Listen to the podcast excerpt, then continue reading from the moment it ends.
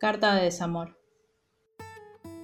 Querido alguien, hoy otro alguien me dijo que lo que sentía por vos no era amor, que el amor unilateral no existe, que no se puede querer sin que te quieran. Y me enojé un montón porque sentí que me estaba subestimando, que me infantilizaba. ¿Te acordás cuando éramos chicos que los grandes le quitaban importancia a todo lo que nos pasaba cuando nos decían que nuestros problemas o nuestros planteos o nuestros sentimientos no tenían importancia, que no eran profundos ni relevantes porque éramos chicos. En cambio, claro, ellos, grandes poseedores de la sapiencia universal por el simple hecho de haber nacido antes y haber atravesado tantas cosas, podían interpretar nuestros sentimientos, nuestros pensamientos y nuestras decisiones muchísimo mejor que nosotros mismos. Claro que con ese criterio, como nunca vamos a alcanzarlos, porque la ley de la vida enuncia más o menos que crecer vamos a seguir creciendo todos, eso les daría derecho de decidir por nosotros para siempre, ¿no? Pero en fin, no viene al caso ahora. La cuestión es que así lo sentí cuando decidió dirigir el dardo hasta donde yo estaba. Algo que podríamos subtitular como, a ver vos, chiquita no correspondida, yo desde el pedestal de las relaciones y los vínculos voy a explicarte cómo eso que decís sentir es una mentira, pero vos sos muy naif para darte cuenta sola.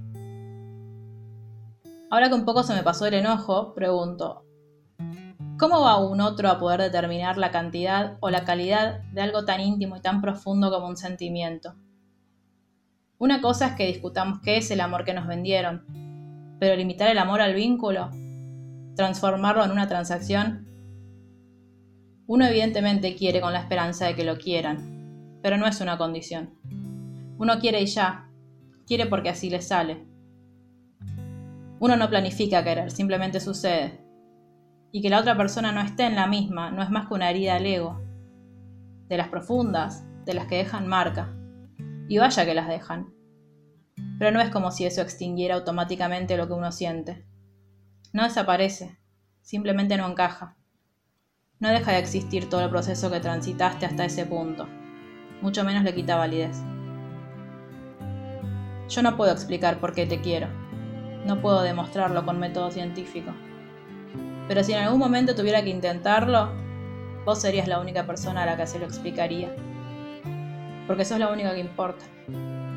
Te escribiría tesis, monografías, filminas de todas las formas y colores, o cualquier cosa que te haga llegar hasta las mismas conclusiones que llegué yo. Pero ¿de qué serviría? Si de lógica no tiene nada. ¿Por qué querría que lo entendieras si yo no quiero que me entiendas, quiero que me quieras.